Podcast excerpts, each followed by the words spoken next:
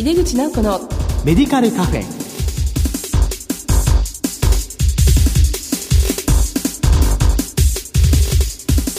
こんばんは。帝京平成大学薬学部の井出口直子です。井出口直子のメディカルカフェ。この番組は医療を取り巻く人々が集い語らい情報発信をする場です。今月の特集テーマは地域に貢献する薬剤師です。この後ゲストにご登場いただきますどうぞお楽しみに。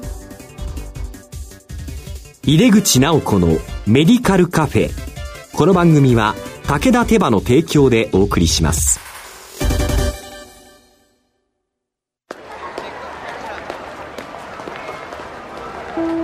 世界は大きく変化している。価値観も大きく変わっている。これからの時代健康とはどんなことを言うのだろう医薬品には何が求められるようになるのだろう。一人一人に寄り添いながら価値ある医薬品を届けたい。私たちは武田手羽です。改めまして帝京平成大学薬学部の井出口直子です。地域に貢献する薬剤師特集の1回目です。今回は在宅療養における薬剤師。バイタルサインからわかることと題してお送りします。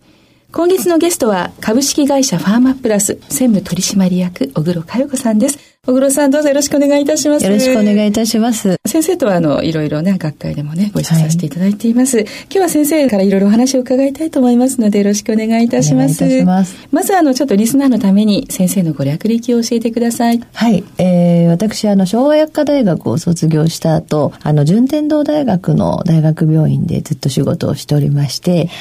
うん、で、まあ、えー、あんまり薬剤師好きじゃなかったんですよね。はい。で、まあ、病院の仕事がその当時あんまり面白いいと感じられなくて、うん、で、3年間で結婚を機に辞めてしまったんですけれども、うん、まあ、その後ですね、子供が小学校に上がる頃に、今度はまた薬剤師として仕事を始めるということで、うん、当時ちょっと急激に増え始めてた調剤薬局でね、呼ばれている、まあそういう薬局に勤め始めたわけなんですけど、まあ、病院にいる時よりもずっと患者さんが近くにいるっていう感じで、はい、すごく楽しく仕事させていただきました。まあ、そんな中で、だんだんとこう2社を得て、今の株式会社ファーマプラスを立ち上げたわけですけれども、はい、まあ在宅とか、まあいろいろなものに関わりながらですね、まあ新しい薬局とか、うん、これからの薬局、はい、そういうのをちょっと模索して活動しています。そんなとこからですね、今あの、えー、一般社団法人の保険薬局経営者連合会の副会長もさせていただいておりまして、はい、まあ群馬県でも今年から群馬県薬剤師会の常務理事も仰せ使っております。はい、そうですね。まあ、先生、あの、今、薬局のね、これからも模索されているということで、はい、もうすごく、あの、これからの薬局、変わっていく変革期ですので、で、えー、それで活動としては、まあ、さっき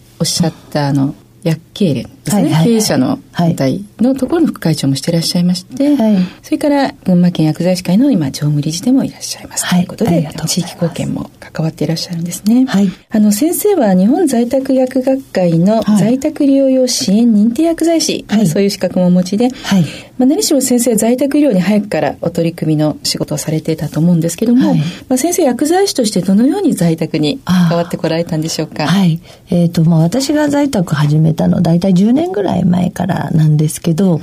まあ、薬剤師としてっていうよりもまずはですねその患者さんのために患者さんを取り巻く医療者の一人として多職種と連携するっていうことを心がけてきました、うん、薬剤師だけでこうできることって本当に患者さんが生活する中で一部だと思うんですよね、うん、でまあ薬剤師として患者さんがお薬がちゃんと飲めるとか飲んだ効果を確認するとかっていう時にはやっぱり自分一人の力ではなかなかうまくできませんので、はい、心がけてきたことって言えば多職種と連携するっていうことですね。はい、あとはあのやっぱり先生方を支援するっていうことですよね。先生方はい。まああのこれは私の試験なんですけど、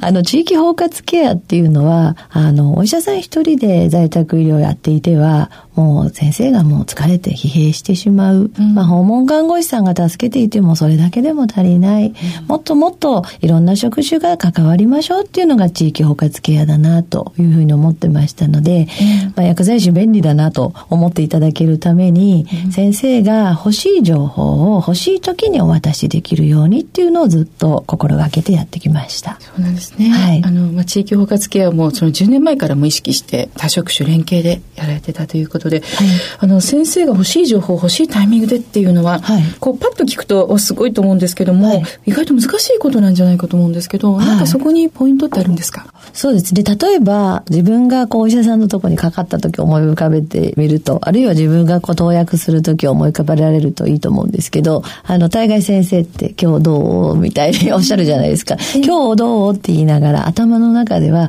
前回どうだったっけなって思われてると思うんですよ。はい。ですから、まあ、あの、先生が往診、大概訪問行くとですね、次先生いつ見えるのって言うと、毎週水曜日ですとか、次はいついつですってこう分かりますので、お薬の効果をちゃんと確認して、先生がもうちょっと手作業だったんですけど、往診行く日の朝にですね、はい、こう、ショートメールとかで、ピッとこう届くように。なるほど。してました。そうです。今日先生がいらっしゃるこの方ですけど、うん、今こういうふうに痛みの状況はこんなで、例えばこのままでいいんじゃないかとかですね。それからあと、あの、少し増量が必要かと思いますとか、変更をした方がいいんじゃないかとか、そんなようなことをプッとこう送っとくと、うん、先生は、あ、そうだったと思いながら診療に行けますから。そうです、ね、はい。そうすると思い出す暇がないっていうことと、うん、で、まず時間短縮になりますし、えー、はい。はい、あと次の一手を患者さんにすぐに説明に書かれるっていうことで、うんうん、はい、あのすごくそれは喜んでいただけました。はい、そうです。もう先生のねこう、まあ、時間短縮にもなるし、まあ、本当に重要な情報ですもんね、はい、例えば先生が言ってその情報をつかめるかどうかもわからないですもんね。そうですね、まあ、あらかじめ先生が情報を取っておけば、はい、まあ、それが情報の教育化にもなるし、はい、先に進むってことなんですね、はい。まあ、あの今先生の会社株式会社ファーマプラスさんでは、はい。まあ、何かこう特徴的な在宅医療の取り組みなどもされていらっしゃるんですか？はい。今申し上げたのを少し延長になるんですけど、えー、お薬は月1回しか出なくても、うん、間で薬剤師が単独で訪問するっていう、うん、まあ、薬剤師単独の訪問ということで、はい、私たち先生の往診前に行くっていうことで事前ラウンドっていうふうに、はい、呼んでいるんですけれど、はい、それを特に施設の時には事前ラウンドっていうふうに呼んで、えー、取り組んでいます。はい。あとは、あの、うちは無菌室がありますので無菌調剤も特徴的な一つかなっていうのが思っていることと、はい、あとうちあのどの薬局はあの管理栄養士がいるんですよね。でその管理栄養士の、えー、薬局からの訪問栄養指導っていうこともやってます。これはまだ多分全国的でも珍しいかなと、うんね、はい、思うんですね。はい。管理栄養士さんあのやっぱり食事すごく大事ですねフレイル、ね、高齢者の方の。はい。結構管理栄養士さんは割とご活躍なんですか？はい。一度入るとですね、まあ、結果がすごく出てくるのでやっぱり患者さんが元気になるとか、うん、まあ、薬剤師顔向けでお薬が減るとかですね、うそういうこともありますので、はい、結構あのケアマネージャーさんからとか口コミであの訪問看護師さんからお医者さんからご依頼が入ります。そうですか、はいなるほど。確かに栄養状態良くなってね体調が良くなると薬減りますもんね。そうですね。患者さんにも喜ばれますね。はい、はい、無菌調剤室はやっぱりこう結構動いてますか？はい、えー、平均で月60件ぐらいやってる感じですね。もう定期的にずっと動いています、えー、そうですか、はい、どのようなこう調剤が多いんでしょう？いわゆるこう2バック、3バック、4バックの製剤の中に混ぜるっていうことがまず一番多いですね。あまあ、長期あの中心静脈栄養を使っておりますと、ナトリウムとかが下がってきたりしてしまうので、まあ、そういうのにナトリウムを入れるとか、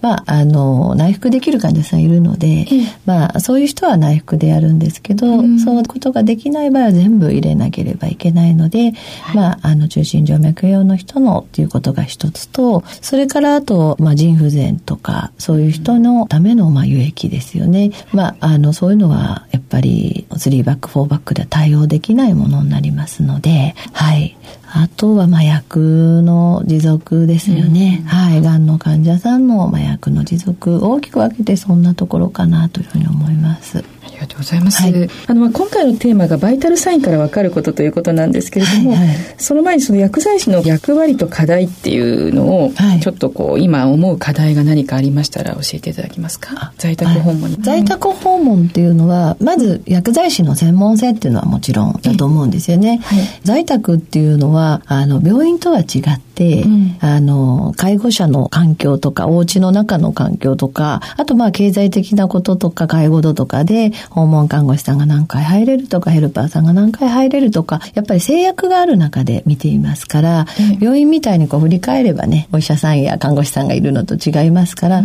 まあそういう環境の中で、お薬をきちんとこう飲めて、効果を発揮するっていうことが必要だと思うんですよね。なので、まあそんなことのお薬の提案っていうのはやっぱり私たちの専門性の一つかなと思います。あとは、それをきちんと聞いてるかどうかっていうところで、やっぱりバイタルサインを活用するっていうことかなというふうに思うんですね。それからあとですね、えー、私が大事にしているのは、えっ、ー、と、やっぱり患者さんを見守る医療者の一人であるっていうことですね。薬剤師が訪問した時に急変するっていうこともあるんですよね。その時にやっぱりあのその急変のサインをきちんとあの汲み取って、そして多職種にちゃんとつなげられるっていうことも訪問している医療資源の一人なので大事かなっていうふうに思います。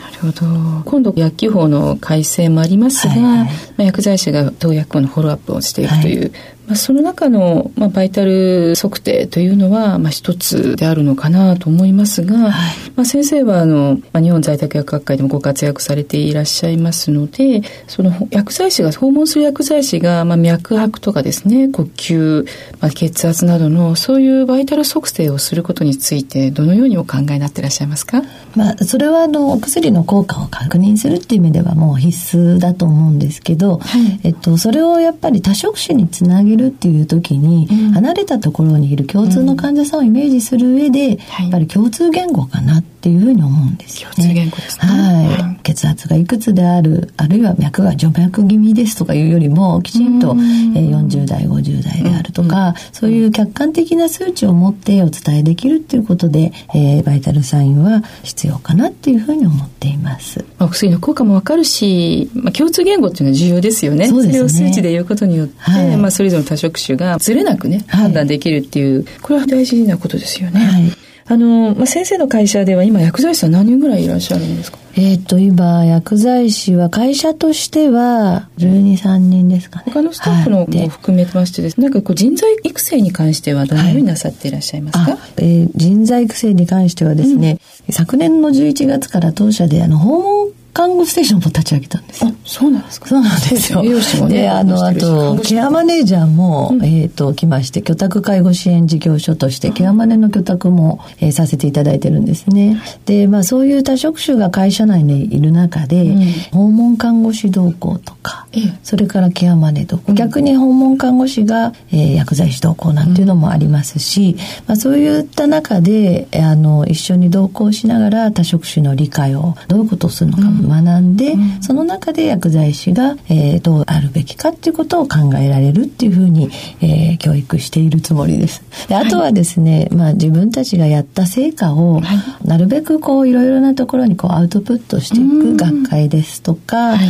頼まれた講演とかでもいいと思うんですけど、そうすることによって自分たちがやってきたことをきちんと振り返って、またアセスメント自分たちで評価できるっていうことが大事かなっていうふうに思ってるんですね。あとは小さな朝礼検討会、はい、はい、っていうのをやっていてまだまだ職員がそんなに多くないのであんまり続けてできていないんですけど、はい、あの先輩と後輩とでペアになって奨励検討をお互いにしていくっていうのも時間を設けてやっていっています。奨励検討も重要ですよね。はいあのアウトプットね先生おっしゃった学会発表、はい、これはまあ本当大事ですよね。そうですね、まあ、自分たちのアウトプットの反応も分かるし、はい、まあ、まとめるっていうことだけでもねそうですね。はい。それから他の方の発表も見れるということで、はい、あの先生はよくね学会でお会いしますもんね。病院薬剤師の人は結構積極的にそういう活動をアカデミックにしていると思うんですよね、はい、まああの薬局薬剤師として私の会社を選んで入ってきてくれた子に、うん、やっぱりそういうことをやらないでっていう済むっていうふうにはちょっとしたくないかなと思いまして、まああの当社に来てもきちんとそういうあのエビデンスを蓄積できる、はい、それからまああのそれを示していけるっていうことは、まあ、会社を挙げてやっていきたいなっていうふうに思っています。あの何かあの、まあ、先生ご自身でもいいですし今後の会社でもいいんですけども、はい、今後の目標といいますか、はい、抱負みたいなものがありましたら教えてください。はいそうですね。もっともっと薬剤師の必要性を理解してほしいなっていうふうに思っています。それはどなたにですか、まあ、一般市民の人にですね。ねはい。まあ、あの、自分はこんなに一生懸命やっている。当社はこんなふうに一生懸命やっている。うん、学会に行けば一生懸命やっている仲間に会える。ということで、なんだかもう自分たちの中では、それが当たり前になってきているような部分もあるんですけど、えいろんな薬剤師さんにお会いすると、まだまだそこの部分が、あの、十分でないなっていうふうに感じる時もありますし、それから、あの、一般の方からすると、もっともっとなんですよね。例えば、うん、在宅で薬剤師が介入するとかっていうふうな時に、薬剤師さんがお薬運んでくれるから便利でしょうとか、まあそういうことでのご紹介がすごく最初は多いんですよね。もちろん、あの、当薬局を推薦してくれる方はそれ以上のことをやってることは知っているんですけど、うん、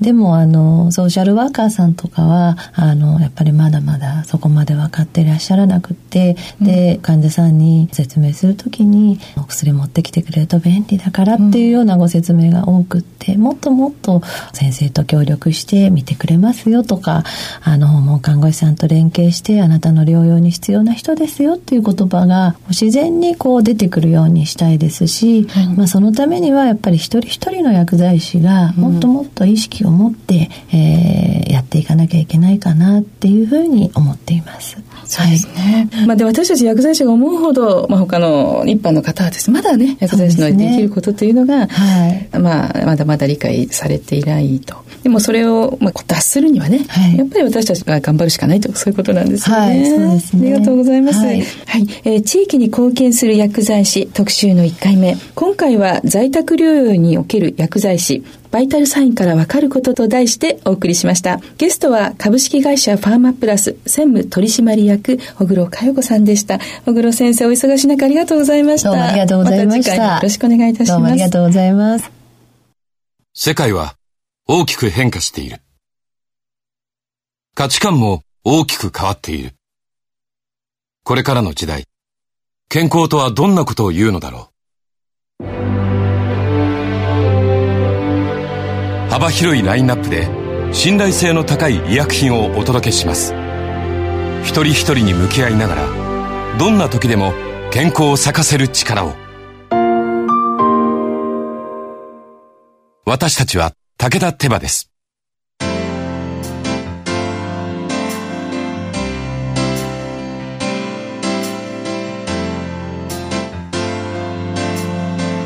井出口直子のメディカルカフェ。今回は在宅療養における薬剤師についてのお話でした。在宅療養のチームにおける薬剤師の可能性を大いに感じましたね。次回も小黒先生にお越しいただきお話を伺います。この番組は放送後でもラジコのタイムフリーやポッドキャストでお楽しみいただけます。ラジコはスマホやタブレット PC さらにはスマートスピーカーなどからラジオ番組をお聞きいただけるサービスです。リアルタイムはもちろん放送後も1週間以内の番組がお聞きいただけます。毎月第2第4水曜日夜8時40分から放送中の井出口直子のメディカルカフェ。次回は3月27日の放送です。それではまた帝京平成大学の井出口直子でした。井出口直子のメディカルカフェ。この番組は武田手羽の提供でお送りしました。